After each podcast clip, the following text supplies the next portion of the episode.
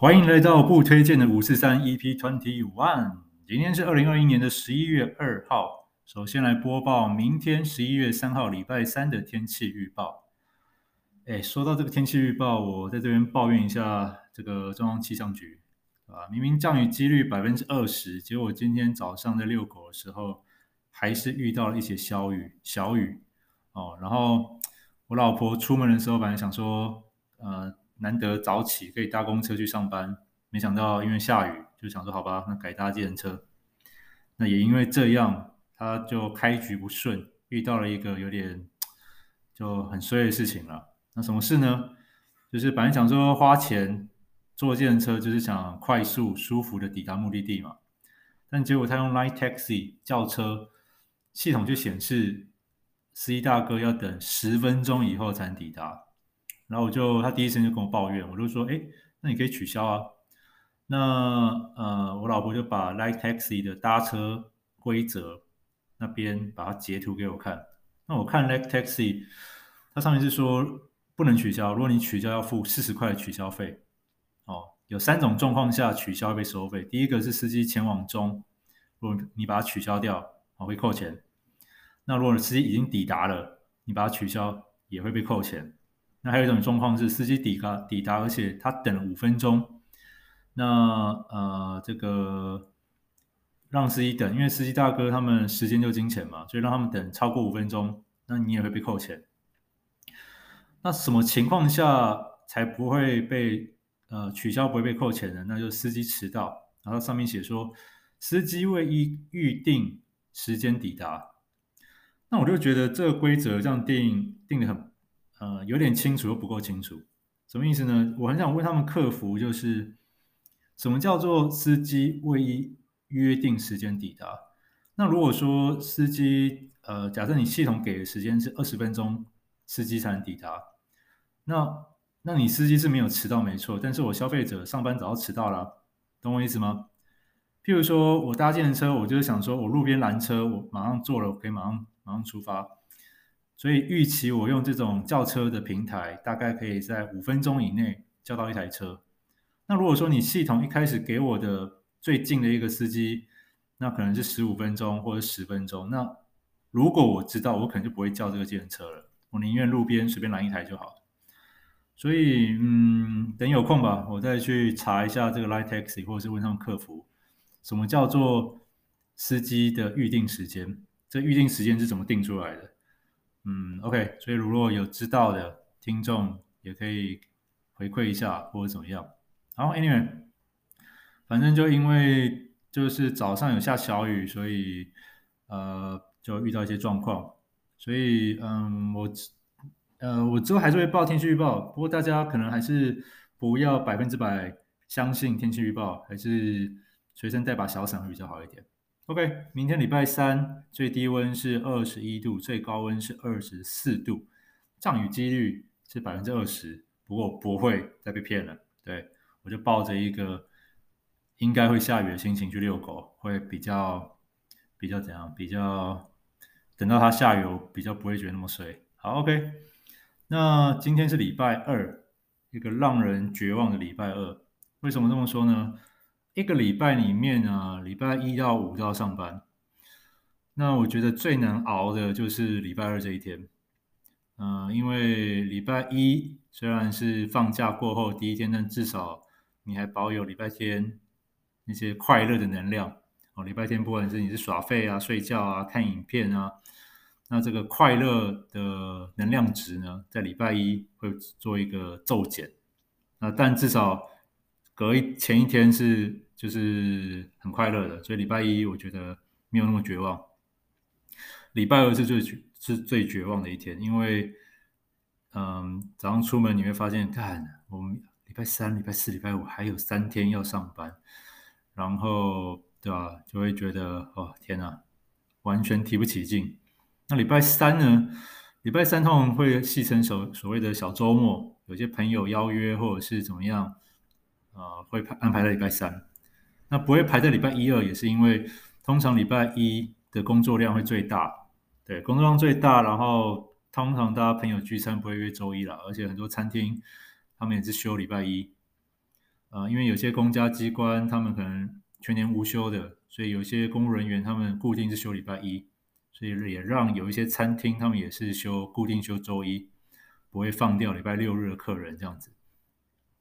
好，所以礼拜三有所谓的小周末这种别称，所以礼拜三感觉还蛮蛮开心的哦，至少过一半。那礼拜四呢，你会很期待啊，礼拜五啊，明天就最后一天了啊，礼拜五呢，那不用讲，就是最最开心的一天。所以呢，礼拜一到礼拜五，我认为礼拜二是最最难度过的哦。所以加油，今天是这个礼拜的第二天。那希望大家听到的时候，可能已经下班了啦，不像我现在是上班前在录音。那 anyway，那这个礼拜二呢，我会推荐大家去听一首叫做 Avicii 的呃《Waiting for Love》。那呃，他这首歌是播放量已经超过了八亿次。那我在下面有放链接，所以如果上班上到觉得没有动力的哦，有空点一下链接去听一下，让自己心情舒爽一下。好，然后 OK，既然是讲上班绝望，那就来讲一下我们办公室最近多了新玩具，叫做电动升降桌。然后一如往常的，这次没有折扣码，也没有业配，对，因为就对有业配那就神奇了，有业配我一定会大大方方的讲，这集是业配，对，不过我看大概呃以我这种做节目的方式，应该是不会有业配了，有业配就神了，对，好，那为什么要来讲这个呢？是因为我觉得哎这个东西我用了一个多月了，那来讲一讲心得。那我们办公室为什么会想要买这个电动升降桌？是因为我跟我老板呢，呃，应该是我老板他起心动念了，他想要尝试看看站着上班。那因为我们这种科技业一直坐着，其实对健康不是很好，然后也比较容易想睡觉，所以我老板就问说：“哎，你觉得电动升降桌如何？”那我去上网查一下资料。它的价格呢，大概是一万二到两万多都有。那我们买的价格是比较平民，不能说平民啊，应该说比较 CP 值最高的版本，大概一万三左右搞定。那我认为一万三买一个电动升降桌还算合理，还算便宜。为什么？因为我上一个产业有接触到电动床，呃，电就是那种可以升降，然后床面可以变形，就是给那种医院。重症患者用的电动床，那平均来讲，电动床的价格也大概至少是一万块起跳，一万到三万之间。所以这个电动升降桌它啊的售价定在一万二、一万三，我觉得蛮蛮合理的。然后它的载重又还蛮高的，就是你这书桌上面可以放到一百一百公斤、八十公斤没问题。然后你也不用说一定要左右对称，不用，你可以左边比较重，右边比较轻，它还是可以很平缓、快速的做升降哦。所以我觉得，哎，这个价格 OK 啦，对。再加上因为我久坐办公室，所以我的腰啊，应该是核心肌肉不够，或者是我姿势不正确，我的后腰部分会会酸痛。所以我那个时候就举双手赞成，我说好啊，可以买啊。就这个站着上班，感觉对血液循环比较好。现代人呢，营养不缺啦，缺的是运动啊，所以站着至少至少可以提升一下血液循环，这样子。好，这就是为什么我们会想买电动升降桌。那它的功能呢，我稍微简介一下哦。那第一个呢，就是它有马达，所以呢，它可以很快速的升跟降。然后呢，它的桌子有分两节式跟三节式的。那两节式的就是它的最最低跟最高分别是七十三公分跟一百二十二公分。那如果你是买三节式的脚柱呢，它最低可以到六十三公分，最高可以到一百二十八公分。哦，反正就是三节的一定比较贵啦，但它的可升降范围会比较大哦。然后呃，再就是呃，这个升降桌呢，可以依据你的喜好去定制你喜欢的桌板大小。譬如说我桌板想要宽一百公分，深九十公分，哦，OK 可以。那如果要更宽的或怎么样都 OK，随便你，哦，事先跟师傅讲好就好。那你也可以在桌子上面打洞，打一些就是让你的电线可以走的那些洞，哦，那呃，它桌板还有分那种平的跟不同材质啦，反正很多啦，反正这桌板你可以自己刻制化，哦，想怎么搞就怎么搞。然后呃，最后就是它电动升降桌有蛮多配件的。它也可以考虑，譬如说像是桌上的充电器，它的充电器还有一点屌啊，就是按压型的无线快速充电器，就你把你的手机靠过去，那个充电器就可以充电，它不用任何的线，只要靠近就可以充电。哦，平常不用的时候把它压进去，它就变成桌面的一部分。然后配件还有像是挂钩啊，可以让你挂包包啊，挂挂耳机啊。或者是这个呃挡板哦，上面的挡板跟下面的挡板。那我跟我老板最后呢，就是买的配件部分，就是有买桌下的挡板。那桌下挡板它可以让你放一些延长线，放一些有的没的东西，我觉得还蛮好用的。对。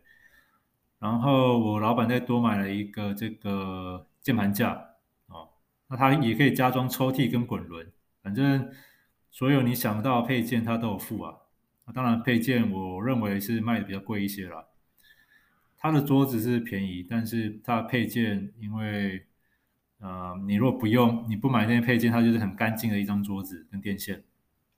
但是桌子不太可能，你什么配件都不买，所以它配件会卖的刻意卖的比较贵一些些，那还 OK 啦。对，好，那是什么厂商我就不讲了，反正嗯、我会把链接放在下面，反正也没有折扣嘛，也没有业配。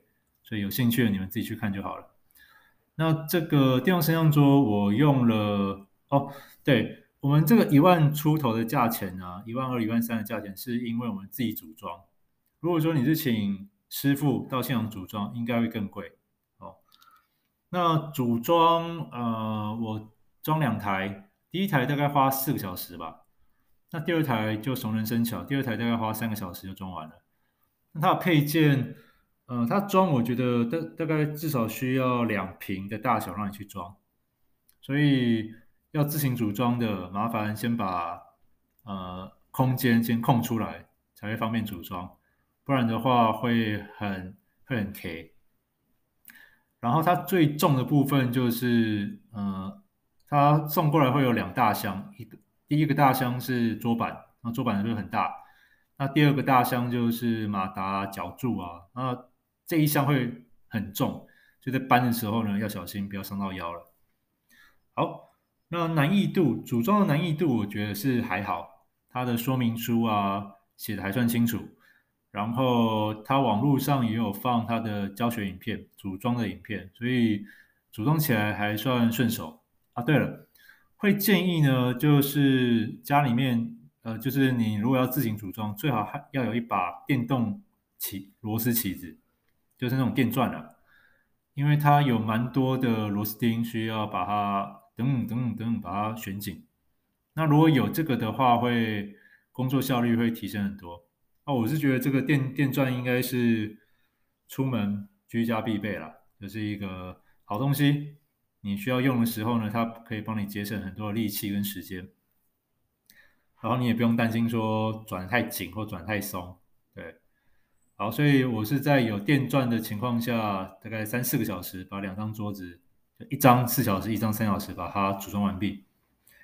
那用了一个月的心得是觉得呃还不错，就因为你有时候久坐，你就会想站起来嘛。然后呃，当然不过我们吃饭的时候，我是坐着吃啊。那我老板他比较自虐一点，他有时候甚至中午吃饭他站着吃饭。那还有好处就是，如果我们要开会，开到觉得快要睡着了，那就压一下，就可以站着开会。那呃，对，它的这个面板功能呢，稍微讲一下，它有分三段，它可以记记录三个不同的高度。然后呢，呃，还有就是升跟降，那整个变形的速度呢，我觉得蛮快的，然后也不会很吵，还蛮安静的。所以你可以尽情的升升升升降降哦。呃，用到目前我觉得蛮满意的。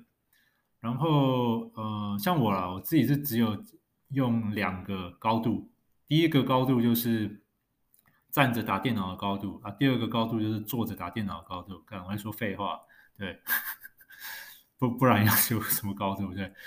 呃，OK，所以它预设让你有三组的预设高度是绝对够用的，像我就只有用到两组而已。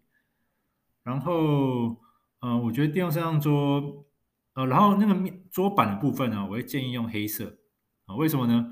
它可以让你少买一个滑鼠垫，因为黑色，那你就可以直接在桌板就是你的滑，就当你的滑鼠就对了，滑鼠垫。